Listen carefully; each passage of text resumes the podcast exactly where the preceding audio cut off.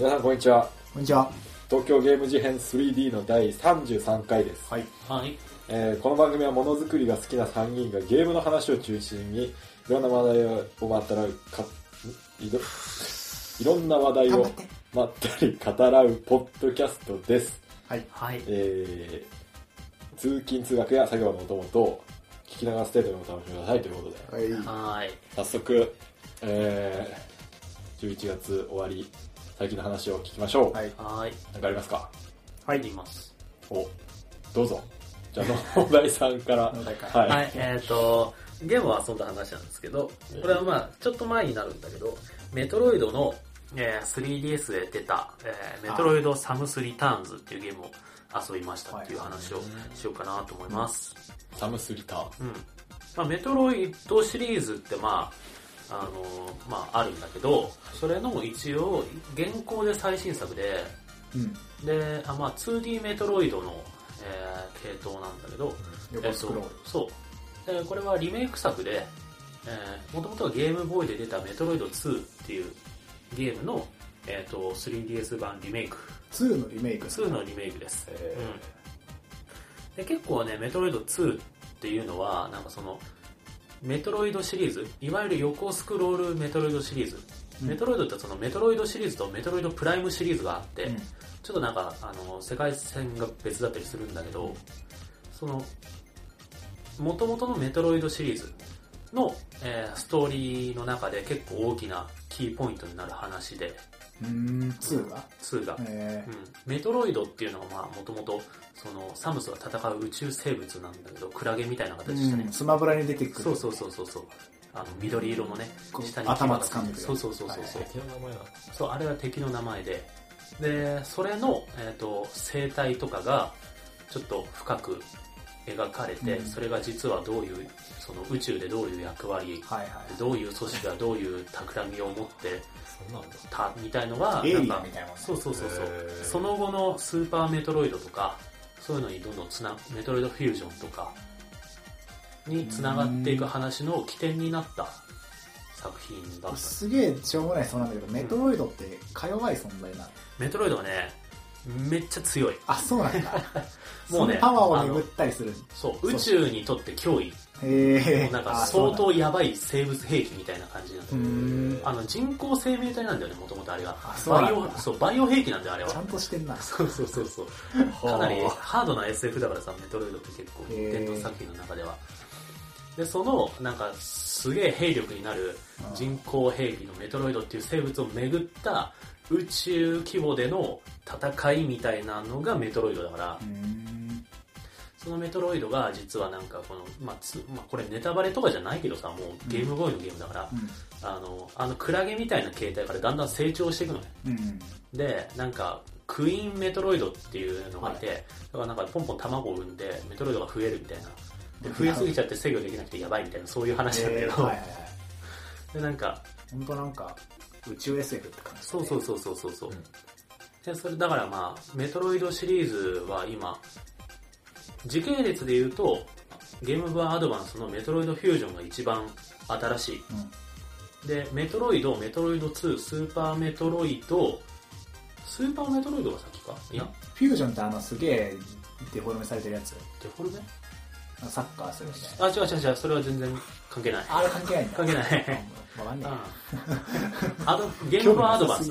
アドバンス。ああ、うんフュージまあ、その、まあだから、メトロイドシリーズで話が繋がってるのって今実は4作ぐらいしかなくて、ョン。うん。えっ、と、なんかその間になんか Wii で出たアザー M とか、あはいはいの外伝外伝的なのが間に挟まってくる感じなんだけど、まあ、基本的にはその4つぐらいしかなくて、うんその中で特に話のキーポイントになるのが2。2なんだ。それのリメイク。うん。で、まあ、普通にこう遊びやすくなってるし、なんかグラも綺麗になってるし、で、面白いんだけど、その、元々の2にはなかったアクションとかが結構追加されてて、まあその、あの、ぐりぐり360度エイムを合わせられるああ、グリ見たゲームと見たとこがか、うんあれ、どどういう操作なの？あれな。どうやってやるあれはなんか、R ボタンかな？を押してる間、なんかサムスがその場で立ち止まって構えて動かなくなるんだけど、その時にスティックをぐりぐり回すと、そっちのスティックを倒した方にエイムを向けてくれる。じゃあ一回止まって、うん止まらないと四方八方には打てない。そうそうそうそう。普通は前に打つ普通は前に進行方向に、うん、みたいなのがあったりとかあとなんかあのエネルギーを使って周りをスキャンしたりとかなんかちょっと無敵っぽくなったりとか周りの時間を遅くしたりとか、なんかそういう特殊能力チックなのがあったりしてベースは2なんだけどアクション的には結構新しくなってて、最近のゲームっぽくちゃんとうん、なってるみたい。いろいろ増えてるんだ。だけど別にね親切になってるわけではなくてああ、そうそう、メトロイドシリーズのなんかその、メトロイドバニアっていうさ、あの、言葉があるぐらいはいはいはい。メトロイドとかキャッスルバニアみたいなののゲーム形式、うん。その 2D と横、横と縦のスクロールでマップをどんどん広げてって探索しつつ、ボスを倒して能力がアップするといける場所が増えるみたいな、うんそういうタイプのゲームの、まあなんかほぼほぼヒントなしで自分で考えて探索していく感じとかは、そのまま。そのまま。うん。まあ遊びやすくはなってるけど、その、割と硬派な、うんうん、メトロイドっていう感じのゲームだったね。うん。まあストーリーとかに関しては特に語ることはないんだけどさ、もう元々ゲームボーイのゲームだったから、まあ結構、そのリメイク作として、今までなんか結構メトロイドシリーズってなんか迷走してた感があったからさ、うん。アザー M は個人的に好きだったんだけど、なんか結構賛否がある感じだし、うなんかその後いろいろ、なんか、サッカーみたいなやつが出たりとかさ、ね、なんかすげえディスられてたよ、最初。うん。あれはあれで面白いらしいんだけどね。まあ俺やってないからなんとも言えないけど。うん。でそれの中で、まあ、硬派なメトロイドが出たな、みたいな安定のうん硬派なメトロイドだったって感じで、まあ楽しみましたっていう感じですだね。からリターンズなんだよね。うん、そうだ。あ帰ってきたぞ。うん。まあ、そんな感じですかね。はいで、なんか、メトロイドプライム4が今なんか制作中みたいのが、あの、ニンテンドーツリーハウスかな？かなんかで、あ、そうなんだ。そうそうそう。プライムシリーズでゲームキューブだけで3まで行って、その後一切音沙汰なしだった、ほうほうあの、FPS 形式のメトロイドなんだあけどそう。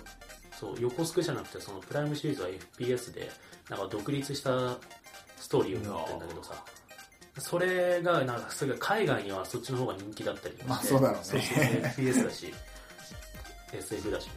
で、それの最新作が、もうなんか、何の前触れもなく急に出たみたいな。発表された。そうそうそう。で、なんかそっちもなんかすごい期待が集まってうんで結構メトロイドいい感じの流れだなと思ってます。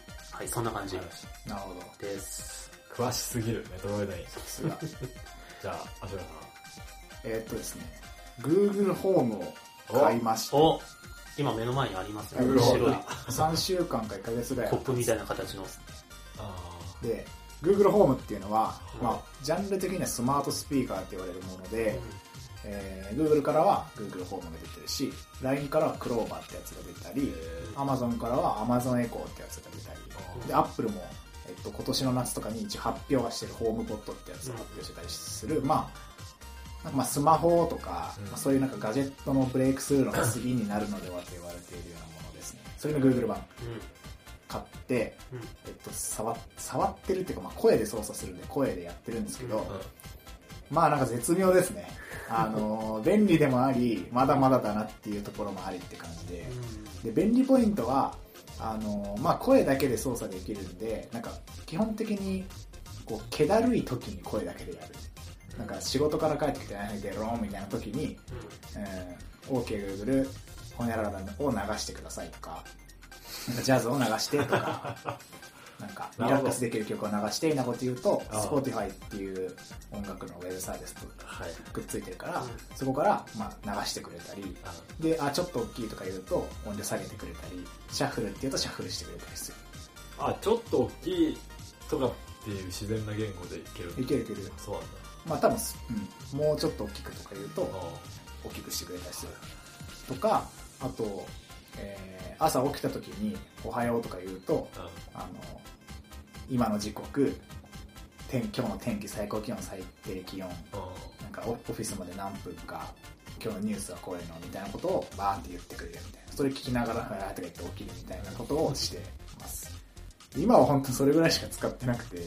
たまになんか寝れない時になぞなぞとか言うとなぞなぞ出してくれたりとかするんだけど、まあそういう感じで使ってて、で、そこは便利なんだけど、でもなんかまだ自然な言葉には反応してくれなくて、なんか Google ホーム用のなんか気持ちになって、なんかそれっぽく言わないとまだ反応してくれないから、それがやっぱ微妙に不満はあるかなっていう。今日の天気は？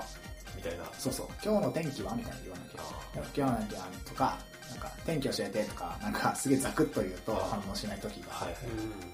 まあそれは良くなっていくのか日本語だからしょうがないみたいなところもあるので、そこまで不満ではないんだけど、うんうんそんな感じ。でね。今はそんだけなんだけど、まあ、活用方法としては、ヒューっていうなんかスマート電球みたいなやつ買うと、その声で電球で操作できるようになったりとか、最近はエアコンにつなぐやつが出てたり、まあそういう家電とつなぐためのうん、やつそうだよね。を足し足して家をなんかハイテクにしていくと、うん多分もっと便利になって。スマート家電的な、そうだね。ちょっと前になんか流行りそうで流行んなかったなんか、あれ、炊飯器とかさ、そうそう外からなんか帰る時間に炊けるようにしておくとかさ、そう。そう、なんかそういうやつ。で、今は、俺はそのライトとうん。エアコンはなんか追加で部屋をこうバージョンアップしちゃうなと思ってて、で、ライトはなんか家に帰ったら基本もう俺夜は間接照明みたいなのをパチンってつけてそれだけでこう過ごしてるから、うんそれってなんかリモコンとかないから、なんか近くによって電気を押さないと消えない。うん。なんかそれをもうなんかベッドの中で、なんか、あ、もう寝ようって思った時に、もう声言言えば消えるとか、なんか、はしたいし、あの、エアコンとかもなんか家帰った時に一言言えばエアコンついて曲流れて間接照明ついてみたいなのもやろうと思えばできるんで、うんなんかそういうのちょっと遊び半分でやってみたいなっていう気持ちが今ある感じ。エアコンのリモコンすぐどっか行くもんね。すぐ、もういらない。テレビつけてる絶対テレビつけてる。うそんな感じですかね。んなるほどね。で今その Amazon エコークローバー出てるけどなんか Amazon がちょっと脅威になりそうな気配うん。エコーがいいんだ。Amazon エコーはいいっぽくてなんか Amazon エコーの中に、まあ、iPhone でいう Siri みたいな感じで Alexa っていうえっとアシスタントが入ってる感じになってて、その Alexa にのがアプリみストアみたいになって他の人がアプリ作れるみたいな。なんかそれがなんか Amazon だけなんかみんなやたら参入しててえー。ちょっと盛り上がりかけてるのと、うん。アマゾンは、あの、まあ、アマゾンがあるから流通が強いっていううんのがある。で、多分アマゾン上で LINE のクローバーとか Google ホームって多分買えないんで、うん。なんかアマゾン強そうだなっていう感じはちょっとしてる。うんなんかクロームキャスト Amazon で買えないんだ。そうそうそう、あそういうそう。そうそうそう。ずるいよね、あれ。うん。っていう感じかな。うんまあ、ただ Google はデータがすげえあるから、Google 先生 Google 先生のうあのバックボバックのデータが半端ないからそこで便利になっていくかどうかみたいな。割とでも平行線ではある。LINE のクローバーは、なんか呼びかけが一番愛着湧きそうだなっていうのだけ感じてる。クローバーって言ったらピコンって反応するから、なんか OKGoogle とかよりも、こう、なんか愛着湧きそうですね。名前呼ぶ感じで。OK ってなんだよ。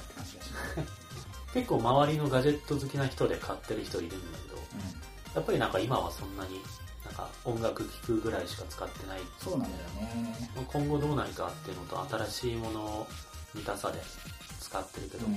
まあなんかその、きなんだろう、そのガジェットと声を通してやり取りする感じは新しいみたいな話を聞いてたけど、なるほどね想像つかないわ。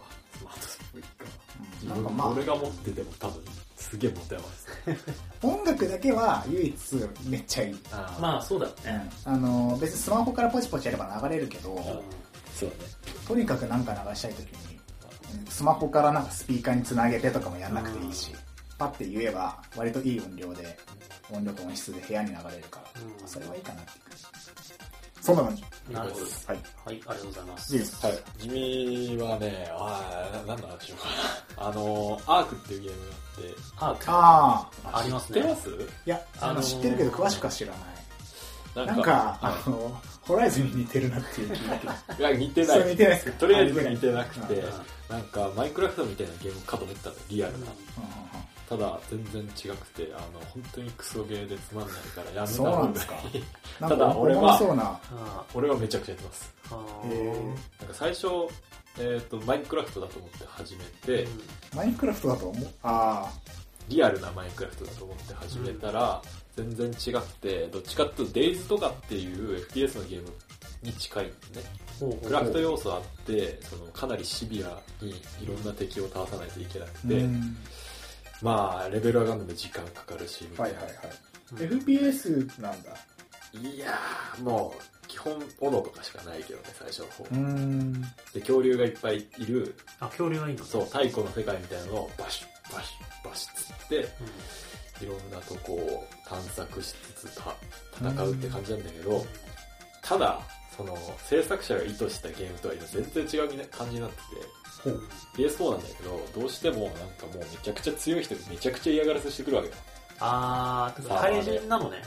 そう。で対人じゃないサーバーも空いてないのよ、あ え、そんなことありえるいやそう全然良くない。もう本当にだからクソゲーだと思ってたけどあといろんなところのバランスが本当に悪くてえその恐竜仲間するのにいろいろ木の実とかあげないといけないんだけど、うん。マジで木の実たくさん必ー要だからもうバランスが悪い悪い何するにしても。だからクソゲーなんですけどちょっとちまちまやってたら楽しくなってきて。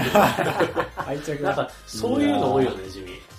いやなんかねいや本当全部いま今だけ本当につまんないんだけどそのとりあえずはい最初に入ったサーバーがうん。めちゃくちゃ嫌がらせされて、あもう全てのこの世の恐竜と人間にもうまともに戦わなくてサーバー変えようっつってちょっと平和なとこ行って今ちまちまやってて。でも家がどんどん壊されてもうこんなとこ出てや行ってやると。で島を出るためにイカダがいるじゃないですか。イカダを作ってで友達とおいちゃしながらよっしゃこれでやっとイカダ作れたっつってあの船に船で大会に出ようと思ったら よっしゃこれでもう大海賊だ俺らっつって。おセーリングで流れてるわって言いながらやってた時すぐでっかいクジラにバーンって壊されるっていう。みたいなことを繰り返し。ほうほうほう。あのクソ弱いアヒルを飼って上をしのぎ 恐竜から逃げて、テイムって仕組みがあるんですね。それが恐竜を捕まえる、うだからすごいバランス悪いし本当にクソゲーだからやらないやらないってほしいんだけどみんなにすごいなんていうか頑張れば楽しいうんなんか、ウェブ見てる限りは、神ゲー集がする。めちゃくちゃ面白そうですでもなんかサーバーが良くないのかななんかもうその嫌がらせが良くないのん。かな、うん。強い人細かいところ、うん理想になってないって感じか。作って全くそう制作者の意図してる感じがあとちょっとバランス悪いね。何する人。うん。恐竜が強すぎる。しかも俺らさイージーなところにいるのにめちゃくちゃ強いやつが出てくるから それもサーバーの設定だと思うんだよ。なんかその、うん。サーバー何時間何日間もその起動しっぱなしわけじゃん。うん。まあね。それでどんどんさ強いところにいる恐竜とかがさ移ってきちゃうと思うんだよ。映ってくる映ってくるの、そのサーバーのいやそういうそのあてかそのなんていうんだろうサーバーの中でもうん。当然 RPG だから簡単なエリアとはいはい。難しい、はいはいはいその恐竜って自由に動くからあ、なんか、あ、そうなんだ。エリア制限されてないんだよ、そのいや全然されてないと思う強いやつがポンポンポンポンしちゃうわけよ簡単なところにそれリアルでおもろいけど、ゲームとしてはもんだぞ。本当にそうですよもうそういう感じのゲームでした、うんだからなるほど。それでもやりたいっていう人はね意外に楽しいかもしれない気をつけろってこと。気をつけろマジで本当にひでえぞこのゲームは。すげえおもろそうだもん、ウェブサイト。そう。神、神あでもね一人モードもあるっちゃあるから別にそれでやりゃいいんだけど、うん。サーバーがマジでひどいっていうマナーとかも全部よそこね。よくね。そう。もったいないですね。っていうのをやってました。はい。ありがとうございます。はい、ありがとうございます。で、えー、今日の話はもう決まったあれ言ったっけはい、俺、バトンタッチします。はい。えっと、今回はですね、ゲームにおける 2B コンティニュームカつかないっていう話がしたい。ほうというと、で、まあ、この間僕大逆転裁判2を遊んで、うん、まあ、すごく良かったです。大学生裁判2ね。うん。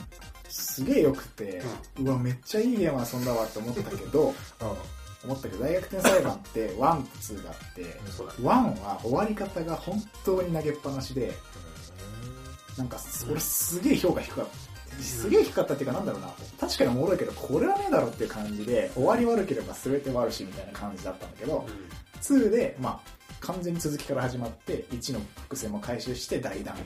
うんうん。ほだから、いや、確かにいいんだけどさ、1のあれはないでしょっていう感じで、なんかその、ゲームって、なんか、ぶつ切れで終わるのダメじゃねって思ったんだよ。で、まあそこから考えてみると、なんか、意外とそういうゲームあったり、続いてるけど気にならないやつあったりするなと思って、なんかそういう話をしたいなって思う。うんなるほどねうはい続きものみたいなところをちょっと話したいと思います。わかりましたはい。いいですか？じゃあそれでは本編でもよろしくお願いしますお願いしよろしくお願ます。いします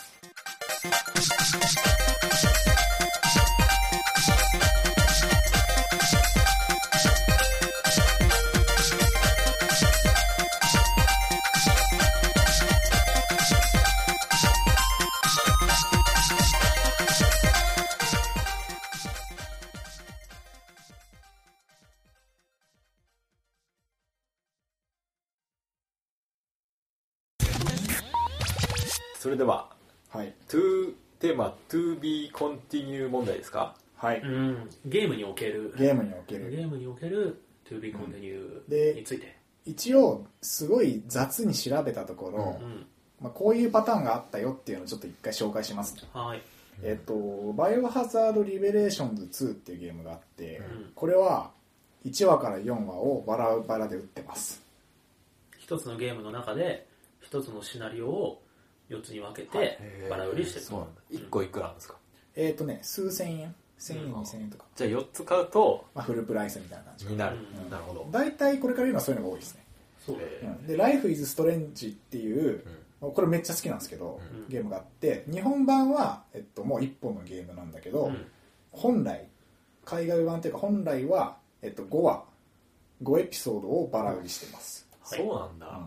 初めて知った。なんか前回までの「Life is Strange」っていうのが入るもんねそう。あれはその名残です。そういうことなんだんなるほどねあで、えっと、まあ、大逆転裁判も割とそうで、うん1ですげえ続く感じ。うんで、2で終わる。はいあとは、えっと、ファイナルファンタジー13ですね、13。あれ、あー1で、まあ終わった感じが出たんだけど、2が発表されて、なんか、で、2が To be continue って最後にもう文字で出る。あ2がそう。3もあるって3そうなんだはライトニングリターンズ。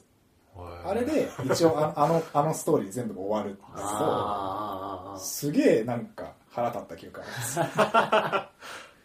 あとはグラビティデイズとかも結構、グラビティデイズ何も解決してないじゃんっていう感じで終わったりしますね。単これ調べたところこんな感じだったんだけど、なるほどね。そういうなんか続くみたいな感じで、あ、ごめん、あと、メタルギアソリッド5か。これはあの事前にもう言ってたからあんまりストレスはなかったけど、うん。プロローグを最初1500円ぐらいで売って、うん。で半年後ぐらいに1年後かな？になんか本編みたいなのを出してた、うん一応これもまあバラ売りっちゃバラ売りうん。感じかな、本編もなんか途中で終わっちゃったけどね。本編もね結構、本編もなんかな第1章第2章次回予告とかあったからそううん。まあすげえエピソード意識がすごいなっていううん。感じがしてました、はいはいはそんな感じの例があるんですけどいなるほどですね。うですかお二人なんか。ああのゲームすげえ続き感あったなとかうんあります？そんなに思いつかないんだよね。なんかゲームって割とそういうの少ない感じ。少ないね、うん。いや俺なんか調べたらこんぐらいだった、うん。昔の方があった気がする。なのかな？あったかな？てかまあ新昔鬼ヶ島とか。あれはまあ前後編分かれてるそうだっけ？いゲームや俺あれやった時終わりかよってなったね。うん。あー。知らなかったまあから説明少ないからね昔のゲームってそも前そも。編じゃないあれな名前違うなんか前編後編だったと思うよ。前編後編だっけ？うん。じゃあわかんない。平成まあなんかいろいろあったけど、うん。うん。なんかそういうのってゲームとかよりも映画とかの方が多そうなイメージ。うん。映画は別にでもいいもんね。それで。うーんどうかな？でも映画もたまにえ？それで終わんの？っていうのがあって、うん。あ映画っていうかさだからほらアニメの最終回を劇場版でやる問題みたいなさ。ああ、うん俺子供の頃なんかウルトラマンがそれでマジでうん。辛かった、え？ってなるよね。そうなるね。そういうのはね。け意味わかんないゲームじゃないけど、うん。うんでおもろいのは、うん。なんかその1単一単位でちゃんと終わってくれやっていう気持ちって ゲーム特有だなと思ってなんかうん。漫画ってとかってさむもう「ワンピースなんて100巻とかいってさうん。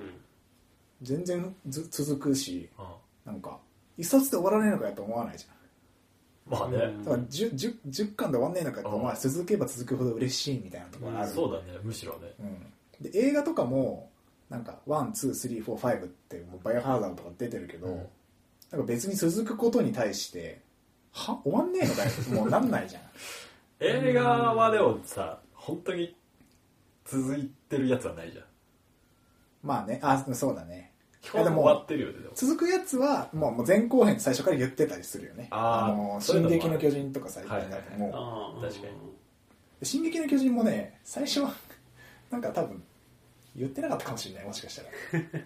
なんかとりあえず2部作っていうプロモーションはそんなしてないと思う。言ってるかどうかは別にして、してるやつもあるうん。よねなんかそうだね。後編すぐ後に公開するとか。ああ1週間後みたいな最近ある。そういうのはなんか何のストレスもない。うん。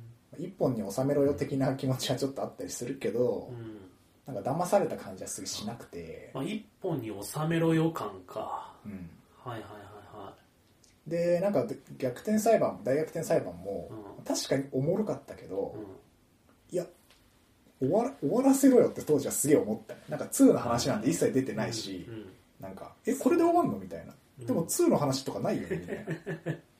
なんかそうそうそう。はは？っていう感じがすげえ強くて。やっぱ使う時間は超でかいと思いますよ。それはあるとは思う。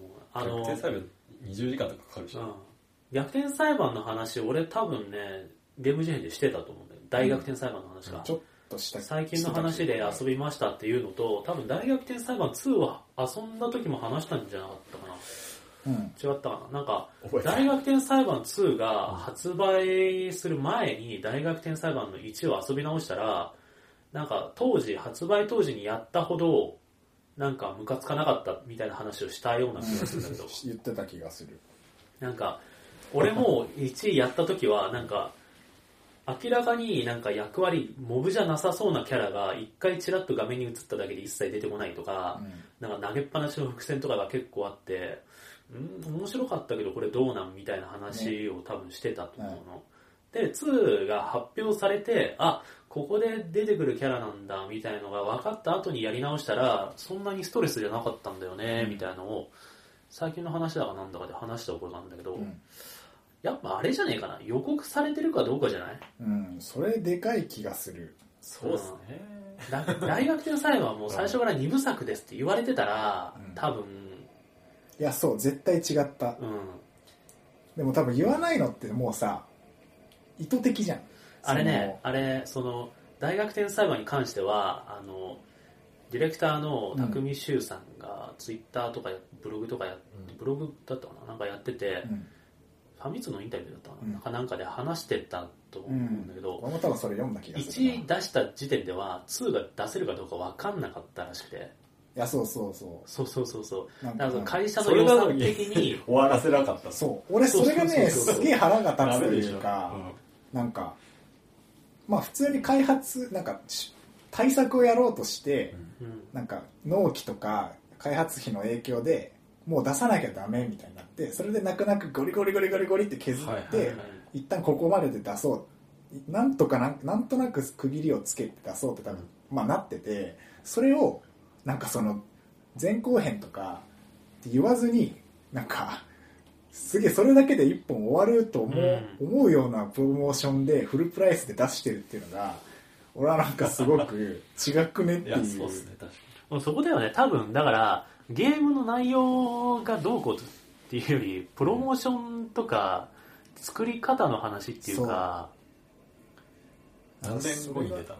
後編は。2年。2年。2年かなんかその時にさ2年後に後編出ますとかって言ったらもうその時でいいやってなっちゃうじゃん絶対、だからまあ多分そうそうそう。じゃあそれを待とうかなって言って売り上げが落ちる説もあるし、だから言えないだろうね多分言えないんだろうけどわかるけどもう完全にユーザーを騙してるから なんか俺はマジでなんか気に食わなかった。だから2がおもろかっただけになんかもったいなかったなっていう、まあもったいまあもったいなかっせめてなんか2までやったらもうすげえ面白い面白いのよ。た大学でそう。裁判2までやるとねそう。やばいマジで。なんかツイッ最高ターとかでもみんななんか2までやってやっと終わる話だみたいな。そうもう完全に前後編なんだよ。そう1 1買ってなんか微妙だった人でも絶対2は買った方がいいみたいな。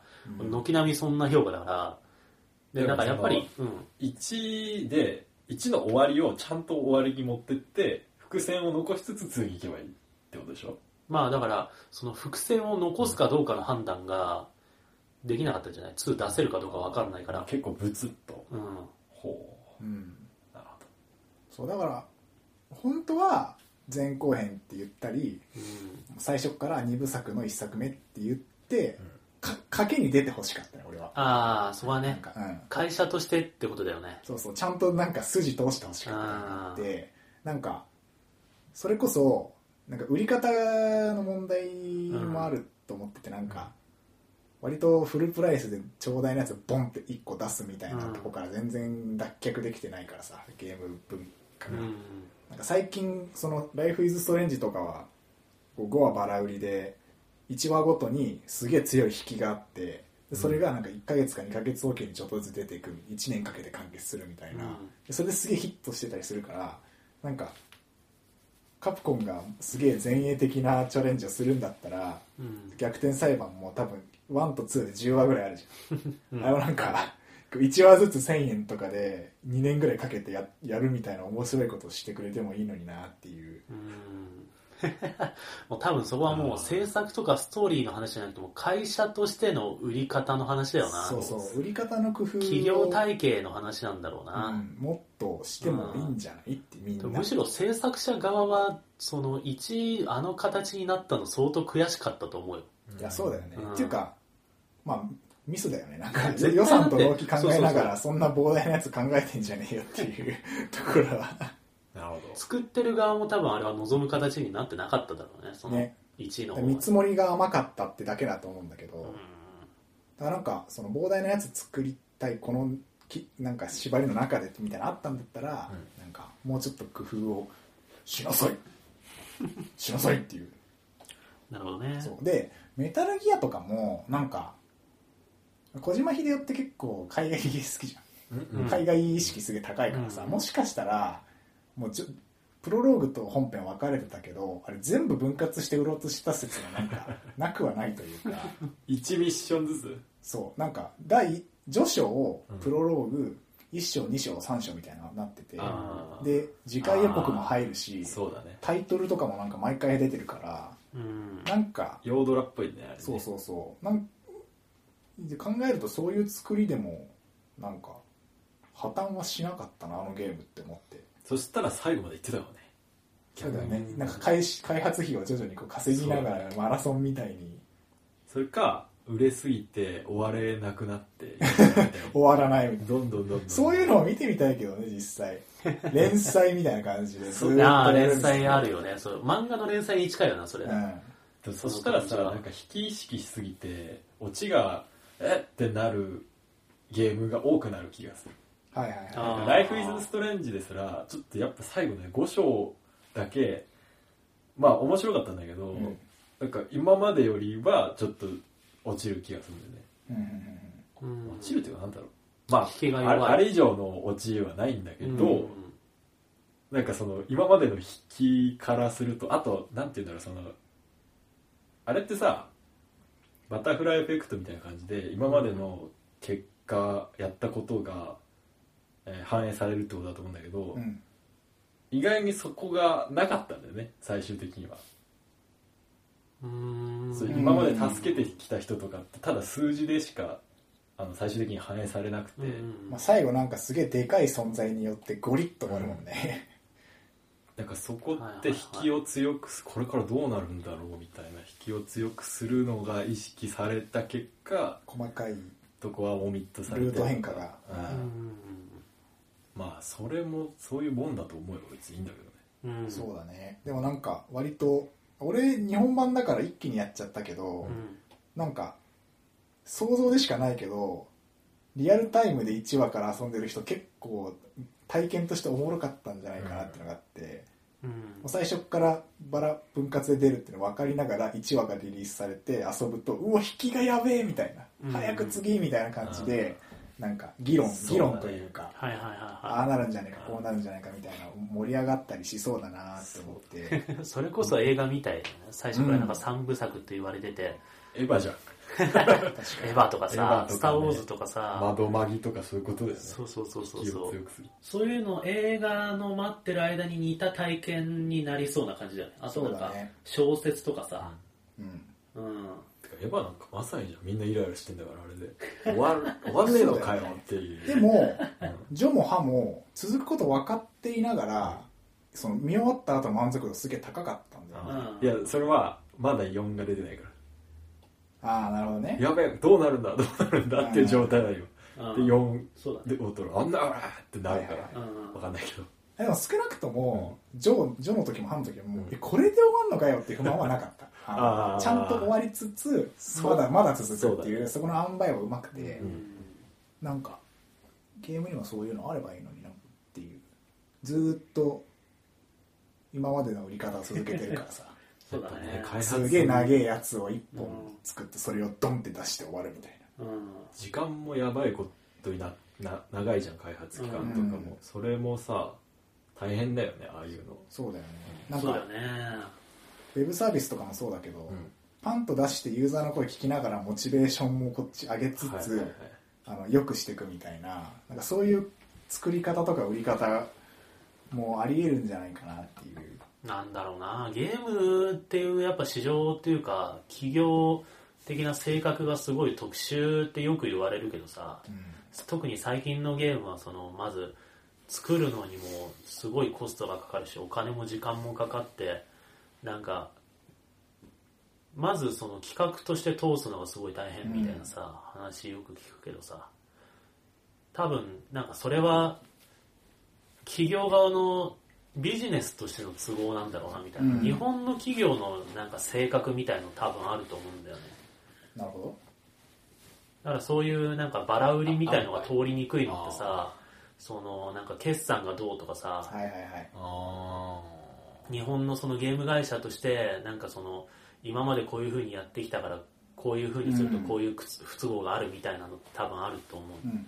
でなんかその小島監督がもしさその全部エピソード単位でやろうとしてたまあ予想だけどまあ、よね完全に。もしもしそうだったらだけど、うんコナミ側がそれをできなかったんだろうなみたいな。いやそうだろあ今一発でドンって出して、うん。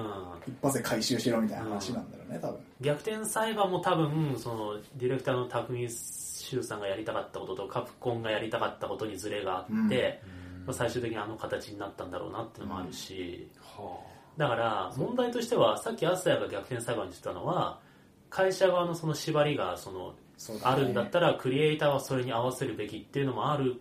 かつ企業としてもっと挑戦してほしいっていう部分もある。どちらかというと挑戦してほしい気持ちが強い、うん。へなんか大逆転裁判2なんか特にもう今までの売り方に縛られて、うん。そのタタクシュの構想がさ、うん。グニって歪められてなんか、うん。なんとか1と2で出したみたいな感じがあるしさ、うん。でその「ライフイズストレンジとかも結構成功してるけどうん。あれって大きいとこじゃなくて結構小さいとこがやってて、うん。まあ、だからこそああいう売り方とか作り方ができるんだろうなっていうのが、やっぱ企業大きくなるといろいろ身動き取れなくなるんだろうね。インパクトそれだけ出せるんだろうけど、うん。なんかでかいところがそういうのをチャレンジしてくんないそうだよね。まずまずでかいところが率先してやってくんないと他もできないからさ。そうか。まずでかいところに挑戦してほしいっていうのはまああるよね。でも例えば、主要キャラとうんステージが1個できたらそれで500円とか1000円で1回出し出すとかもありな気がするんだよ、でもそれやるとさ有料体験版だっつって言われちゃそううだね。うん。あそれがまあね。叩かれる土壌が日本にあるのもある気気がする。ライフイズストレンジは別にエピソード1が出た時にさあ、そっか。有料体験版だとか言わ体験版じゃないもんね。でも、エピそソード1れはとか向こうだ、向こうだったんでしょ？そのエピソードが分かれてやったのは。で向こうはあんまりそういう風潮がないんじゃない？のないのかどうだろう。最初からちゃんと言ってるからってのもある気がする、うん。別に海外だからといってエピソードバラ売りまあまあがそうま多いかっていうと多分少ないから、ね、ク式に対する批判みたいなのもまあ、あまああるっちゃあるけど、最初から言ってるの言わないといけないのは多分大前提だとは思うけど。そうだね。うん。先出し先出しでなんかそういうの結構でもさ今そういう風潮あると思わない？ゼルダのエクスパンションパスとかさ、うん今度発売するゼノブレイドもさ1年かけてなんかいろいろやって、うん。最終的に全く新しいエピソード追加しますみたいなこと言ってるし、あ、シーズンパスみたいな。そうそうそうそうそう第一段階って感じだよねシーズン、うん。うんその一回バコーンと出してうん。DLC でなんかさらにやるみたいな、うん、こういうのがもっと根付いてくれれば、なんか最初の段階でなんか予算とかもちょっと少なめでとりあえず1話目だけ配信とかして売れたら 2, 2話以降もやりましょうみたいな、もマジでなんか連漫画の連載みたいな形式がにななるるかもしれない、まあ、それがいいのか悪いのかちょっと分かんないけど、俺は結構良さそうだと思ってて、うん。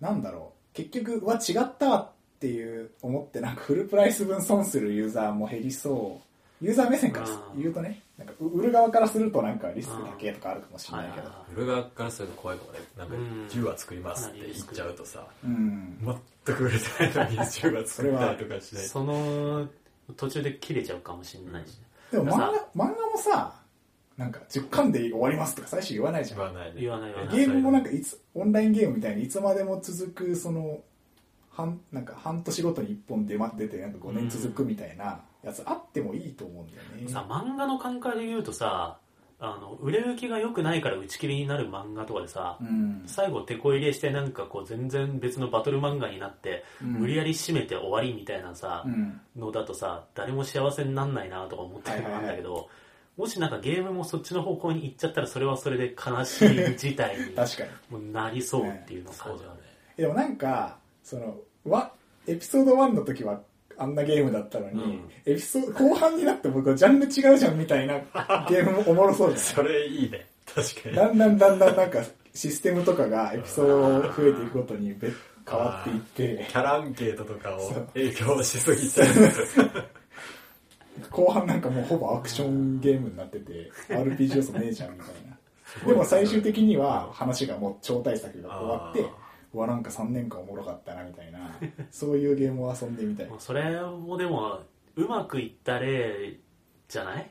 なんかもう量産されちゃったらそういうのばっかりだったらもうすげえしょっぱい感じになりそう。まあでも漫画が今そう、うん。ななんだろう。そう一般化そい手法の一つとしてそういうのもあり得るっていうのがすまあげえいい気がする、そうそうそう。ソシャゲってさエピソードが配信されるんだって。ああそうだよね。俺やんないか分かんないけど「アイマス?」とか多分あとグラブルとかはあエピソードが配信されるんだよね多分うんうん。今なんだろう今月今月はこれみたいうん。なだからある意味まあ無料だけどそういう感じであるのはねエピソード配信型っていう、はいはいはい。確かに言われてみりゃ。ソシャゲはそうなのか。うん。ソシャゲはなんかずっと更新型のゲームだしねそもそもが、うん。無料だったらねちょっとまた別だよね、まああれは。そういうのがあるのかもしれない収入源がちょっと違うから。そうだね。最近ポケモン割とその毛がある。はいはいはいっていうのはあの結構最近のポケモンはなんか伝説のポケモンみたいのがまあいるじゃない、うん。まあ、毎毎回毎回いるんだけどさ。うん。でダイパーぐらいからかな。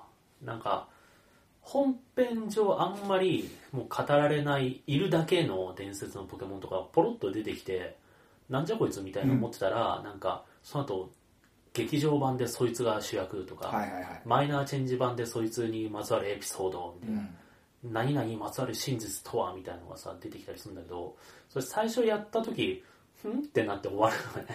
うん。何だったんだもうそいつ自体が伏線みたいな状態で投げっぱなしになるのがねすごいなんか最近その気があるなと思って。うんえーとダイパーぐらいからかな。ダイパーだったらギラティナ。ダイパって何ですか？ダイヤパール、ダイヤダイヤパールのことダイパっていうのうん、その後プラチナが出てギラティナが主役なんだけど。そのブラックホワイトっていうブラックホワイトってなんだっけ？ブラホワ？うん。ディアルガとパああれダイヤモンドパー。ルそれはダイヤモンド、えーとブラックホワイトなんだジガルデかな。ジラーチジガルデ。ジガルテうん。いやジガルデは XY か 全然わかんない。でもブラックホワイトはキュレムキュレム。キュレム。ああのなんか霧みたいなやつか。あのなんそれわかんないな。かキリンっていうかなんか氷がくっついたドラゴンみたいなやつで、あはいはいはい。なんかそれもなんかいるんだけど、な何の何に対しての伝説なのかとか全然分かんなくて、うん。でその後なんか映画でキュレムがなんか主役の映画が出て、でそのブラックホワイト2でなんかそのキュレムが実はその全体の伝説の中心にいたみたいな感じになってて。最初から言ってくれよそれみたいパッなケージの中に収めてくれよっていう。そうそうそうそうまあさポケモンシリーズってなんかそもそもマイナーチェンジ版が出るのがもう当たり前になってるしなんか映画もなんかそういう感じになってるのが当たり前になメってるから。ミックスの極,、ま、極みみたいなそうそうそう言わなくても分かるでしょ版みたいのがちょっとあって。うん。なんかサンムーンの時もさネクロズマっていうなんか真っ黒なポケモンがいるんだけど、うんいるだけでさ本当に何か分かんないのよ。分かんなかったね。なんだけどなんか今回その今度ウルトラサンムーンが出るけどもう多分これ放送してる時点では出てると思うんだけど、なんかそれではそのネクロズマが主役。うんうんで実はその出たまたまたです。そうそうそうそう。そのソルガレオとルナーラをなんかその両方にまつわるやつみたいなさ、うんあれもそうか。ルビサファの時もレックーザってその位置だったね。ああそうだ。海王ガとグラードンがいてなんかレックーザっていうなんかあの第三勢力がいてみたいな。でそれが主役になったのがエメラルドだったんです。エメラルドで語られるんだっけ？その時はねまだそんなになんかストーリー自体は分解してなかったんだけどそれがどんどんどんどん顕著になってきて最近ではもうマイナーチェンジありきで、で伏線みたいな感じであるみたいうん。なうんもうなんかまあまあ。途中っていうかもうわざとだよただのそれは、うん。まあポケモンのストーリー自体って殿堂入りして終わるから、うん。なんかストーリーがぶつ切りになってるわけじゃないんだけど、はいはいはいそういうなん。単かそうそう純に分けて。土台としてのストーリーがもうなんかマイナーチェンジ版とか映画版ありきみたいなのになってるのはちょっと感じる、そうだね。うん。まあ、なんかスピンオフとか、うん。世界観を広げるためにその世界観を閉じずにうん。そのもうちょっと小さい単位で話を区切ってそれをたくさん作るみたいなう、ん。ユニバース方式みたいなうんやつなのであるとすればポケモンはなんかまだ別に俺サンムーン遊び終わった後に、うん。はってなんなかったから 話は終わったけどあれとかまあ残残ってるけどまあうんみたいな感じ、うん。だからユニバース方式ってあのマーベルとか。うん。なんかその映画単位では話は終わるけど世界観クソつながっててあなんかあれが出てきてこれが出てきてあれはなんか別の作品のあれでみたいな。あでも一本としてはまあまあ楽しめるみたいあな「スター・ウォーズ」とかユニバースっていうの？そういうの？そう。どっから来てる？いやマーベル・ユニバースってマーベルユニバー。スってだあそれはなんか別に毎回「はここで終わんの?」って思わないあしそうだ、ね、やり方がうまいさすがにね。うん。ね「スター・ウォーズ」もなんか別にあれ次続いてるけど、うん。ちゃんとエピソード7とか言ってるし、うん。その「スター・ウォーズ」っていう超長いサーガの中のメインの筋があり、うん。そこがスピンオフでいろいろ作られてるけど楽しいからさ。なんかそれもあれだよねそのもうファンの中にさ俺のポケモンの話もそうだけど、うん。もう続くもんだっていうもうなんか刷り込まれてるからさ、うん。あの確かにあらかじめ言われてなくても続くんでしょっていうのがもう分かってるからあれなんだけどさ、大逆転裁判の場合ってもう完全に新規タイトルで 2とか3とかあるかも分かんない状態でぶつ切りになってたからうん？ってなったっていう。そうだね。やっぱなんかそのなんだろ宣感告宣告しておいてほしいっていうのと、うん。まだその続くんでしょっていうところまでの意識なんか刷り込みはされてなかった、うん。うん。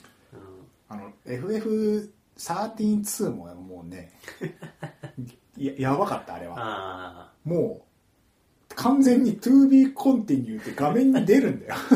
それであそわるんだって発売前に言われないわけでしょ。そう言わ言わなかった言わなかったそれはダメでしょ。ビビって本当にビビった。すげえ、それは。しかもう結構バッドエンドに近いなんか。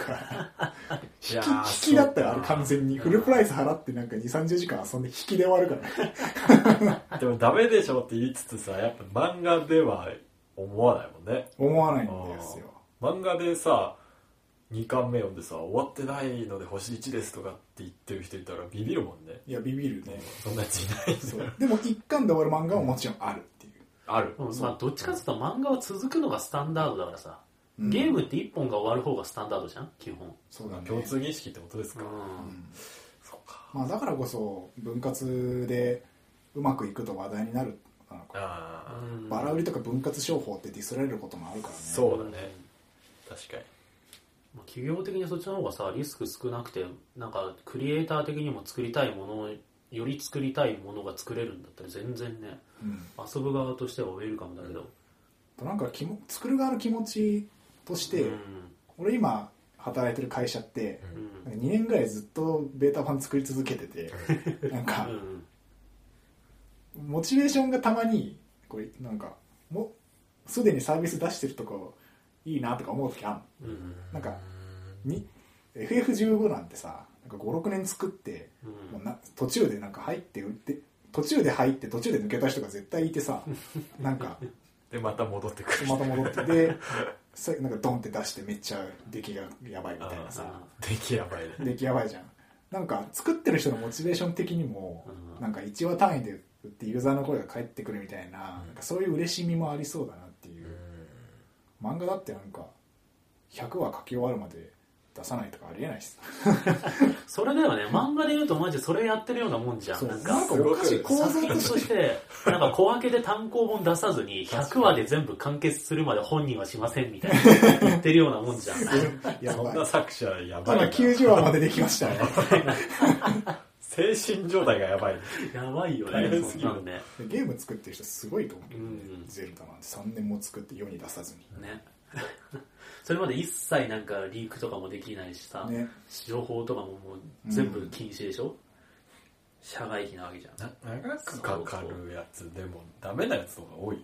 なんかしないけど グランツーリスモとかさ最近45年とかかかって出たけど。うん。いやなんか未完成だもんねそれ時間かけるとさ膨大になって管理しきれなくなるとかもう時代からちょっとずれるとかさ、うん。なんか5年間めっちゃ作り続けてもう分かんなくなっちゃって、なんかちょっとでもユーザーの目に触れたら分かりそうな変なところとかから気づかないまま、それで出しちゃうのか。うん。あなんだ俺 おかしいなこれ。どう考えてもおかしいだろこれ。みたいーおかしいのかどうかは判断できなくなる、な、うん。5年とか忙しすぎて他のゲーム全くできない。ね、ご6年前に作り始めた時の感覚そのままみたいな そう。いや FF とかえ15とか結構そんなだったけ？どオープンワールドやってる本当に。ななるほど。確かに。やっぱなんか職人的っていうかさそういううんギュッと集中して作っもてうん。集中し、うんなんかそれだけしかできないかったいななるほどみたいなはい。話を。わかりました。割となんか壮大うん。なスケールのでかい話になったね、そうだね。い苛立ちと期待と いろいろだったね。あいろんな要素があるんですね。これとはなかなか。うん。ありえてもいいなっていう。でなんかそういうのも許されるこう売り方とかコンテンツのあり方が多様多様的な感じになってほしい。ゲーム業界も。その目がちょっと出てきてるけど最近返金っていうのあるんですチームで。あそうなの？あそうそうそうそう。なんか気に入らなかったらな結構短かったんだけど何日とかでうん。返金できるみたいあ権利を返して。な、そうそうそうそう。ああそれいい。でまあ時間が経ってると何割みたい減ったりとかうん。対応し返金対応してないゲームも多分あるんだけど、はいはい。うん。なんかあるみたいねそういうの、うん。PC ゲーはなんか融通がよりうん効きそう。あと起動できませんでしたがあるから PC ゲーに関しては。ああ単純に。動かね。えそうそうそうそう。っていうな感じですね。はい。じゃあまあ、えーこの話はここまでで。そんな感じで。はーい。はい、えーはい。エンディングになりますこちらは。エンディングじゃなくてお便りを読みおましょう。便りになります。じゃあ野田さん。ガバガバかよ。おはい、願いします。えっ、と、ジェーンネームエマパパさんからのお便りです。えー皆さん、こんにちは。毎回聞いてます。事変ネーム、エマパパと申します。ほえー、アスヤさん、農大さんの話はとても聞きやすく共感でき、おいえージミーさんは、え？何その農業ゲーム？と言ってしまうようなゲームを紹介するなど、異次元から飛んでくる 刃に驚かされ、何それ結局ジミーさんの話が印象に残っているあよかかったもしれません。はい最終的によかはったまあそんなジミーさんに聞きたいのですが、えーお。そろそろ VR 講座というか、まあ、VR の話をしてみてはいかがでしょうか。えー私はグラフィックが綺麗な 3D のゲームの方が必ずしも 2D のゲームより面白いとは思っていないのです。えーそういったグラフィックが売りのゲーム、えーどこにゲーム性や駆け引きがあるのか分かりづらいものが多いと感じています、えーグラフィックがリアルに近づけば僕にぼ没入感が増しゲームが面白くなるというロジックが、えーどうも素直に納得できません、えー私は今後増えるであろう VR ゲームを心から楽しめるのか不安です、うん。そもそも VR のゲームはゲームとして面白いのか、えーゲームの未来は VR に向かっていきそうなのかなどなどお話しする放送会はいかがでしょうか。これからも放送を聞かせていただきます、え。ということです。はいありがとうございあます。りがとうございます。なるほど。なるほどなるほど。ですねまあ確かになんか VR というかまあジミーさんは 3D デザイナーでもあるし。忘れてた。思い出して思い出して。思い出して。そうだね。なんかうん。VR も持って楽しくやってるから、うん。結構ね今のお便りに関しては答えられることが多いですね。ああ、はい。なるほどね。聞きたいねそういう話。そうです。なんか結構確かに俺もなんか似たようなことを思ったことがあって、うん。前にゲーム事変でも話したことがあると思うんだけどフォトリアルが売りなのってどうなんみたいな話したと思うんだよ、なんかとにかくなんか洋ゲーとかもそうだし FPS 系のゲームなんかグラフィックがリアルみたいなのがすごい押されてるけど、やってることは全部同じ戦争ゲームだみたいな。本当だね。そうそうそうそれは今ないか俺的にはそういうのよりもなんかカービィみたいななんかグラフィックそんなになんかリアルでもないしあれだけどゲームとして面白いものの方が好きだなみたいな話をした記憶がある。うんうん。そうだね。した。これってつまり VR っていうジャンルの中で、うん。マリオみたいな、うん。ああいう超デフォルメの効いたようなビジュアル表現のゲームがちゃんとうんこう評価されて、うん。うん。い今のゲーム業界みたいに並列で存在しうるのかみたいな話、それとあれだよなんすかねその VR っていうものがそもそもそのバーチャルリアリティってもう没入感そのままみたいのが売りなガジェットだから、仮想現実だもんね。そうそう。今いわゆるその没入感が高いっていうのはフォトリアルなやつの方が言われがちだから、うん。その個人的にそのフォトリアルがそんなに好みじゃないエマパパさんは、VR は多分今後フォトリアル系のゲームが増えてくんじゃないかと。でその環境の中で自分はそれを楽しめるんだろうかと不安になってるっていう感じなんじゃないかな。ど。うですかジミーさん。どう思います？まず、えー今の VR に関しては、よっぽどリアルな描写をしてもそんな現実っぽくないと思うんだよね。うん。であのー所詮って感じ。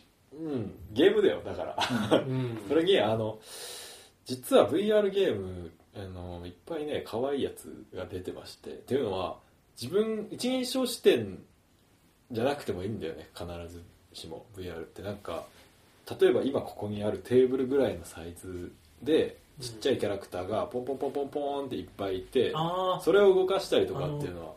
いう生 VR ああそうそうそうそうそう。勇者のくせに生意気だ。V 勇者のくせに生意気だ。R か。だからその没入感っていうのはもちろんあるのは前提としてその没入感で現実みたいな体験をするのかその可愛らしいやつがいっぱい本当にいるのかっていう体験をするのか。普通に今は今テレビを見てやってるゲームと同じように分かれていくと思うのね。うんはいはいはいはい。なるほどね。みたいな感情を思いますね。なるほど。はい。だからまあ まあ確かに。そんなに心配せずとも VR は全部フォトリアルになるみたいなことにはならないだろうみたいな。そうだね。うんだから VR マリオが出ても楽しいと思うよ。うん。うんうんマリオ視点じゃない限り。逆にさそういうなんかその マリオシティでも楽しいんじゃない？わかんないけど。めちゃくちゃ酔う酔いそうだわかんなねいけど。グリングリンこう視界がそうさ 3D ゲームとかでさあのマリオの 3D ワールドっていうのがあるんだけどあれはなんかその机の上みたいなステージをゴールまで進むスタートからゴールまで進むみたいな 2D マリオと 3D マリオの合いの子みたいなのがあるんだけど、あれがこう U 生 VR みたいに机の上にこうステージがバーンと出ててこうマリオがちっちゃいのがいて、それをこうラジコンみたいに操作しながらこう上から覗き込んだり後ろ回ったりみたいなプレイヤーが動きながらはい。マリオを操作するみたいのがあったら面白そうだなって今楽しいと思うよ普う通に、んなるほどね。そうだね。だからそういう方向性のゲームもうん。実際今あるしなんかそういうのの発展の仕方もあり得るっていうことか。そうだね。うん。それにそのグラフィック良くなるっていうのはうん基本的にはいいことだ。と失われたものは返ってこないわけではないので、うん。例えば今ドット絵が消えたかっていうと別に消えたわけじゃないから、まあね。多分ねなんていうんだろうそのその辺は多分グラフィックが性向上して性能向上して、いいことの方が多いと思います、なんかさその最近のそのビグラフィックがすごいみたいな流れの中ですげえ思うのがさもうなんかもうなんかスイッチもハイビジョンになってさ、もう大体現行機全部ハイビジョンかそれ以上になってるじゃん、はい。でその中であの実はそのなんだろうそのデフォルメ感とかってそんなに関係ないんじゃないかなって最近思い始めて。マリオとかさ 特に俺マリオカートやった時にすげえ思ったんだけどテクスチャとかは全然なんかそのリアル系のゲームよりは荒いしなんか物としてもなんか柵が身長よりでかかったりとかさ草がなんかめちゃめちゃ背高かったりとかしてさ、そのいわゆるフォトリアルなオブジェクトの作り方はしてないんだけどうん。光の感じとかうん。水の感じとか。そうそうそう質感とか質感っていうかもう完全にもう光と水とか炎とかのなんかその演算の部分だと思うんだけどそれがリアルだったらどんなに物が嘘っぽくてもリアルに見える感みたいなのあるなと思ってて、だからなんかマリオの世界のなんか明らかになんか身長の2倍くらいあるドアみたいな。うん。なんかじ現実にこんなのないだろうみたいなやつもなんか日の光がすごいなんかフレアがバーって入っててなんか反射があってこう周りが白くボケてるみたいな感じの効果が入ってる中で見たら現実にあるもうディズニーランドにいるみたいな感じのうん。現実にあるちょっとなんかファンタジー色の強いリアルなものみたいに見えるっていうか、そうっすね。まああのどっちかっていうとそのピクサーとかもそうだけど今もう現実を目指してない。んでね、はいはいはい。ピクサーとかもうマリオとかデフォルメの方向って現実よりも綺麗なものを目指してるから、うん。うん。えーそのリアルさとこう目指してるものが違い。はいはいはい。違うようになってどっちか映っていうと。像表現とうん。フォトリアルを突き詰めるのは全然別軸って感じ。そうだよ。なんかそっち系の映像は綺麗なものなんかイラストとか今までの絵とかそういう美しさを目指してるので、うん。イラストっぽいというか。うん。